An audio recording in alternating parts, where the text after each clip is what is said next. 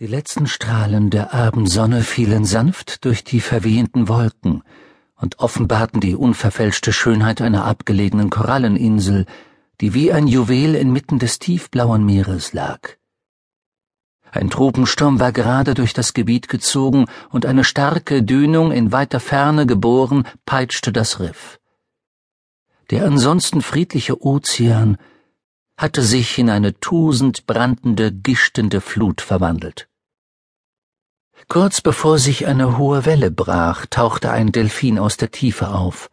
Er durchbrach die Welle, als sie auf das Riff schlug, und zog eine dünne Spur über der Wasserwand, während er mit angehaltenem Atem zwischen Wellental und Wellenkamm balancierte. Der Wellenrand hüllte ihn langsam ein, umfing ihn und trug ihn immer tiefer hinein an die Stelle, von der alle Wellenreiter träumen, den Tunnel. Und als der einsame Delfin dann wieder über die Wasseroberfläche schoss, machte er in einer wunderschön eleganten Kurvenbewegung einen klassischen Cutback und ließ die Welle schließlich hinter sich. Er beschloss, dass dies nun die letzte Welle sein sollte, die er heute geritten hatte. Also schwamm er in Richtung der Lagune. Erschöpft, aber glücklich. Michael Benjamin Delphin sah ein letztes Mal aufs offene Meer hinaus, als die Sonne gerade aus dem blauen Himmel in den blauen Ozean fallen wollte. Ein magischer Moment am Tag.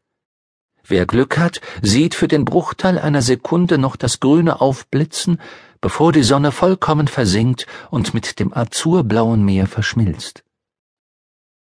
Michael Delphin zögerte. Es war wie bei allen Wellenreitern.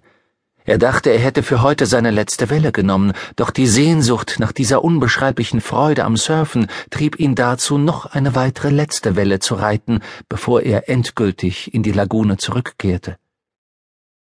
Er begann seinen Ritt auf der ersten Welle des Sets. Als er sich vom Wellental hinaufschwang, passierte er die kritische Stelle. Die Welle wurde langsamer, also konnte er nur einen Cutback machen und warten, bis sich die neue Welle vor ihm aufbaute. Am Ende verließ er sie mit einem grazilen Sprung. Es war ein großartiger Tag in den Wellen gewesen.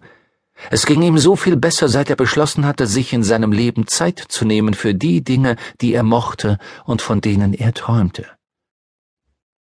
Er schwamm Richtung Strand, hielt aber inne, um noch einmal die herrliche Abendstimmung zu bestaunen. Seine Gedanken schweiften in die Vergangenheit zurück, er erinnerte sich an die Augenblicke, die er vor vielen Jahren mit Daniel Alexander Delphin beim Wellenreiten geteilt hatte, wie er immer stundenlang die Wellen betrachtet und sich vorgestellt hatte, er befinde sich an der Spitze einer dieser riesenhaften Wasserwände, wie er geträumt hatte. Nun hatte er endlich sein wahres Selbst wiederentdeckt, den echten Michael Benjamin Delphin in sich wiedergefunden, und es fühlte sich gut an. In der Welt der Träume hatte Daniel einmal zu ihm gesagt, ist alles möglich.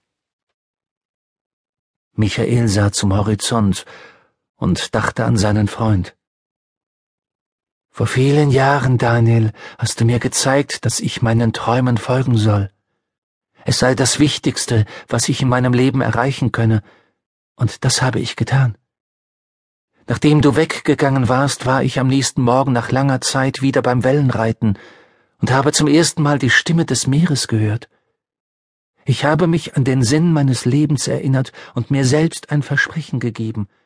Eines Tages werde ich dich schon finden, Daniel.